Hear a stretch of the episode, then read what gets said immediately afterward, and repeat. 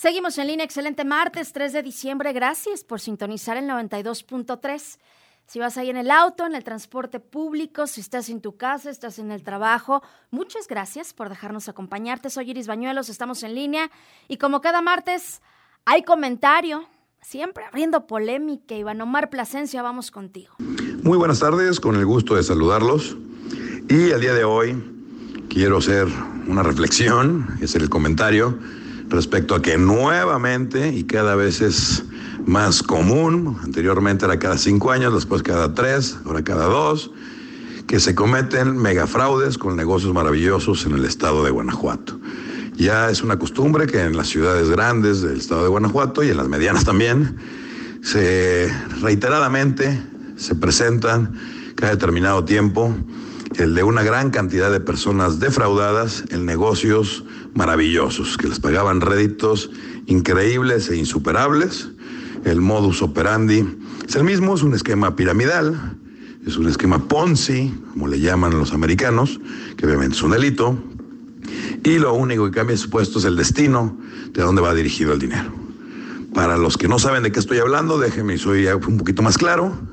Resulta que cada determinado tiempo salen, sobre todo son jóvenes, que traen un negocio maravilloso, llámese de que vamos a comprar casas de Infonavit recuperadas porque no pagaron, las arreglamos y las vendemos con una utilidad grandiosa, llámese vamos a invertir en fondos de inversión, porque están pagando unos intereses tremendos, o sea, fuera de serie, nunca antes visto.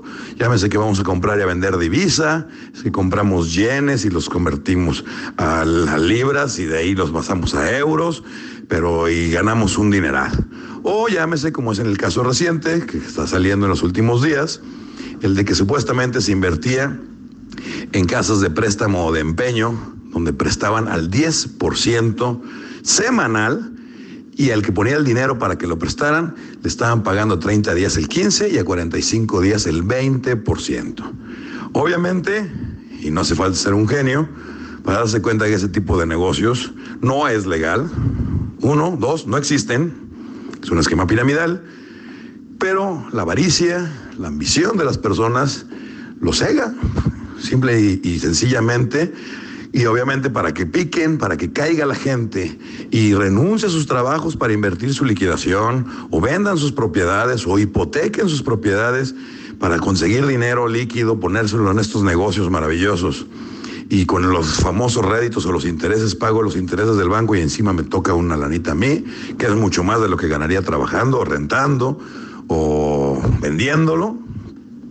El punto es que ya es una práctica reiterada en el estado de Guanajuato, que ya casi cada 18 meses vuelven a caer, y no estoy hablando de 5 o 10 personas, decenas de personas. ¿Por qué? Porque al principio, con el mismo dinero que uno les invierte, con el esquema de los que cualquiera de los que ya platicamos o unos más, porque siempre están innovando, pues se lo están regresando cada mes diciendo que son intereses y que su capital se sigue moviendo.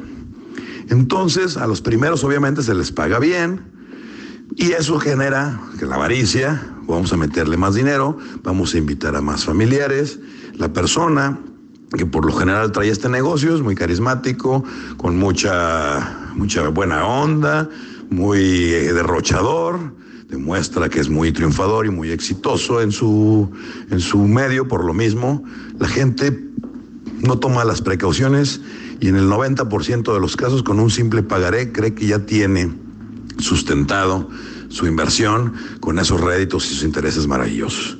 Si eso existiera y si fuera cierto y legal, pues obviamente ya estaríamos hablando de, en, en, otro aspecto, ni la bolsa de valores genera tantas utilidades así. Es pura especulación, pero en este caso es un engaño, es un delito, es un sistema piramidal donde con el propio dinero que sigue ingresando de los nuevos aspirantes o de los nuevos inversionistas, se le paga a los anteriores y se va haciendo cada vez más grande la bola, al punto que cuando es insostenible, según la pericia del defraudador, cuando ya no se puede, se evade de la justicia, se pela, se escapa y no vuelven a saber y se queda la gente con un pagaré.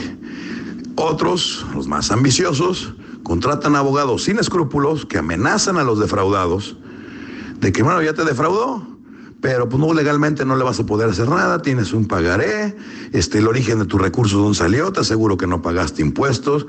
Esta clase de abogados sin escrúpulos son de la peor ralea, en vez de ponerse a analizar el origen del problema y que abusaron, como lo bien menciona el tipo penal de fraude, de su inexperiencia, de su ignorancia y, ¿por qué no?, hasta de su avaricia, prometiéndoles cosas que son imposibles de cumplir. Entonces encima los revictimizan, amenazándolos de que no solamente no vas a poder hacer nada por la vía legal, sino que hasta te vas a meter en un problema más grande. Esto precisamente es una de las madres de todos los vicios en este país, la impunidad. Impunidad, la ignorancia, son terribles y en el caso en particular que ahora se acaba de dar el caso de este joven de 27 años, originario de San Francisco del Rincón, de apellido Camarena, que se presume que defraudó entre 200 y 400 millones de pesos a diferentes inversionistas de las ciudades del estado de Guanajuato. Ahora, pues cuando uno pregunta dónde quedó el dinero, pues se dan cuenta pues, que se lo gastó en el estilo de vida que él generaba para atraer más inversiones. Y la gente, en lugar de asesorarse con un abogado, con un Andy con conocimientos de, de finanzas o de inversiones, pues creía que no iba a pasar nada y que era el negocio de su vida. Y una y otra vez y cada vez, entre menos lapso de tiempo, vuelve a tronar y vuelve a pasar el problema. El punto es, ¿por qué se sigue generando? Porque no se han creado sistemas o esquemas para inhibir precisamente este tipo de fenómenos que se dan ya reiteradamente en nuestra historia.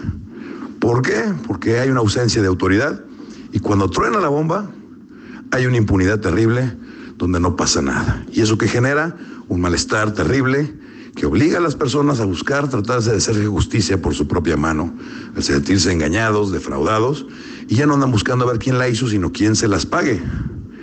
Así de grave está el asunto. Por eso la recomendación para concluir la intervención de hoy es, uno, contarles a la gente una vez más que no existen los negocios maravillosos. Somos 110 millones o más de habitantes en este país. Nunca en la historia del mundo ni del país había estado tan poblado. Nunca había estado tan competido el tema de, de, salir a conseguir dinero como para que existan este tipo de negocios.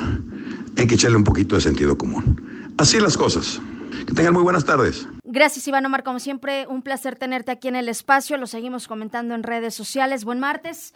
Ah, recuerda que si quieres escuchar nuevamente esta colaboración o cualquier otra de las que tenemos en los diferentes espacios de noticieros en línea, lo puedes hacer en Spotify. Ahí muy fácil nos encuentras como en línea. Hacemos una pausa. Regresamos con más.